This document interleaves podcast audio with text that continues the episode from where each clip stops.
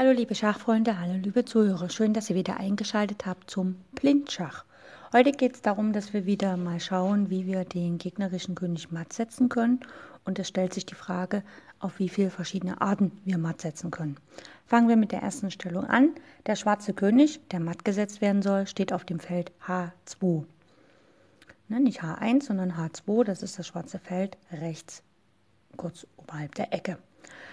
Ihm gegenüber, auf einem, auch im schwarzen Feld, steht der weiße König auf F2. Ne, die stehen in Opposition, das heißt, der schwarze König hat nicht mehr die Felder G1, G2 und G3, sondern hat nur noch die Felder auf der H-Linie. Und es gibt eine weiße Dame, die offensichtlich dann matt setzt, die steht auf dem Feld G4. Und die Frage ist, auf wie viele verschiedene Möglichkeiten sie matt setzen kann. Das erste ist, was wir ja schon erkannt haben, ist, dass die beiden Könige in Opposition stehen. Das heißt also, der schwarze König hat die Felder G1, G2 und G3 nicht mehr.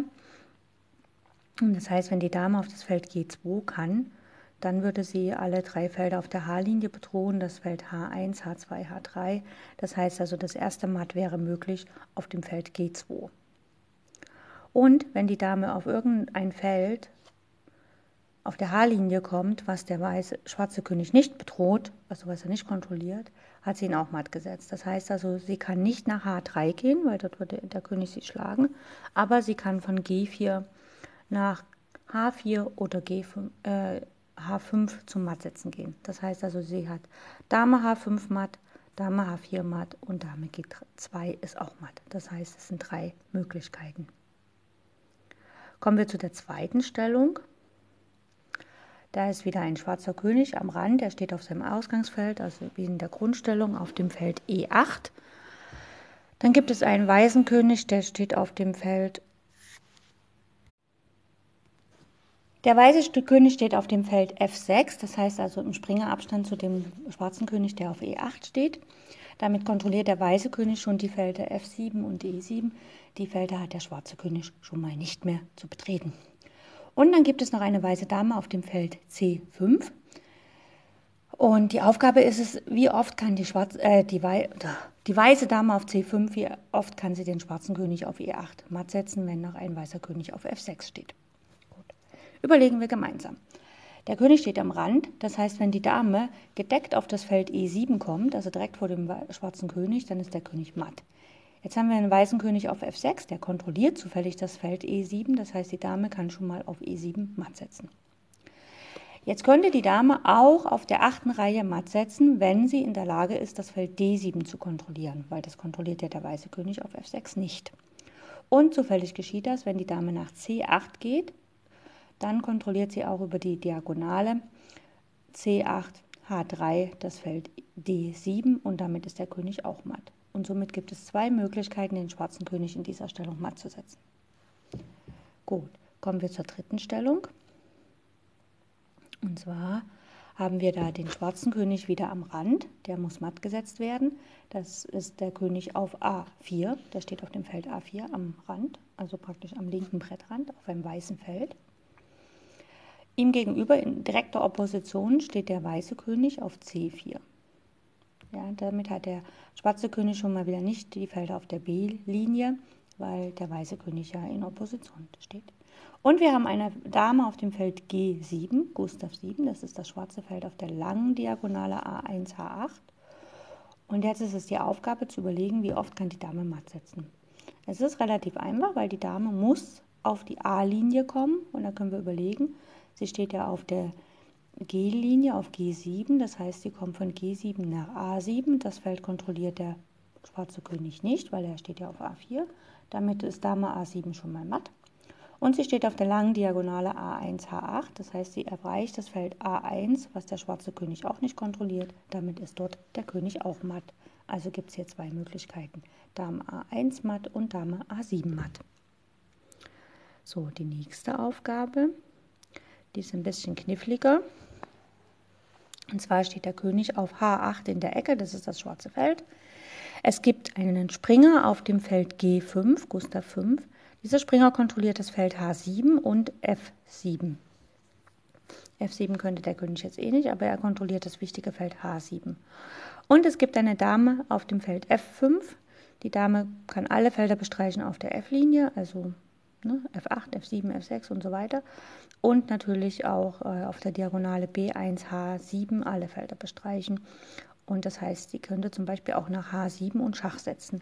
H7 kontrolliert der Springer und die Dame. Das heißt, wenn die Dame dahin gelangt, ist es Schachmatt. Und jetzt müssen wir überlegen, wenn die Dame auf der achten Reihe ankommt, um Schach zu setzen, muss sie in der Lage sein, das Feld G7 zu kontrollieren, um Matt zu setzen, weil H7 hat ja schon der Springer unter Kontrolle. Und tatsächlich, wenn die Dame nach F8 geht, kontrolliert sie ja die kurze Diagonale F8, H6, das heißt auch das Feld G7 und damit ist das auch matt. Das heißt, hier gibt es zwei Möglichkeiten, matt zu setzen. Äh, Dame F8 und Dame H7 es ist so, wenn der Springer jetzt setzt, äh, er kann ja nicht die drei Felder kontrollieren, also nicht das Feld H8, wo der König steht und nicht das Feld G8 und G7. Also der Springer kann in dem Moment nicht matt setzen, nur so von der Logik her. Okay, kommen wir zu der nächsten Aufgabe. Das ist dann Aufgabe Nummer 5 für heute. Wir schaffen heute die sechs Aufgaben, ganz sicher. Okay, der König steht immer noch auf H8, der schwarze König in der Ecke. Die Dame steht im Springerabstand zu ihm auf F7.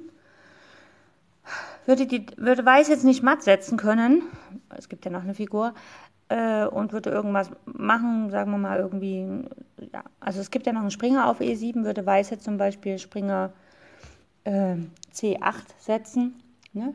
einfach um den umzugruppieren oder was auch immer, oder sagen wir mal nach F5, damit die Dame nachher auf G7 matt setzen kann, dann wäre das Patt, weil der König keine Züge hat. Das heißt also, wenn man im Endspiel mit der Dame matt setzen will und man ist noch nicht so geübt darin, dann sollte man tunlichst vermeiden, die Dame im Springerabstand zum König in der Ecke zu stellen und dann irgendeinen anderen Zug zu machen. Also die Dame immer weit entfernt vom König weg und dann matt setzen. Gut, der Springer steht auf E7, der kontrolliert sozusagen das Feld G7, äh, G8 und G6 und die Dame steht ja auf F7, die kontrolliert das Feld F8, E8, G8 und die Felder auf der siebten Reihe, also G7 und H7.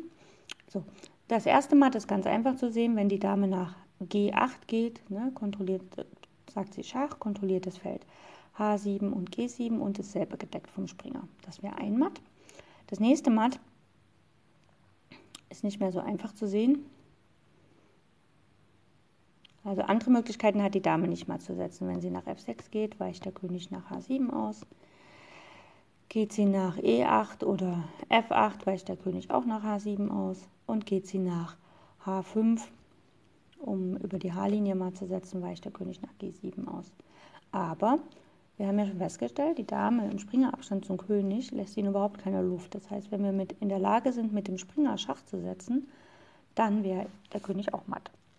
Und der Springer steht auf E7 das heißt, er kann auf die Feld, also er hat sechs Möglichkeiten. Er kann auf das Feld C8, dann wäre es Patt, das ist ja kein Schach. Er kann nach C6, das ist auch kein Schach, wäre es auch Patt.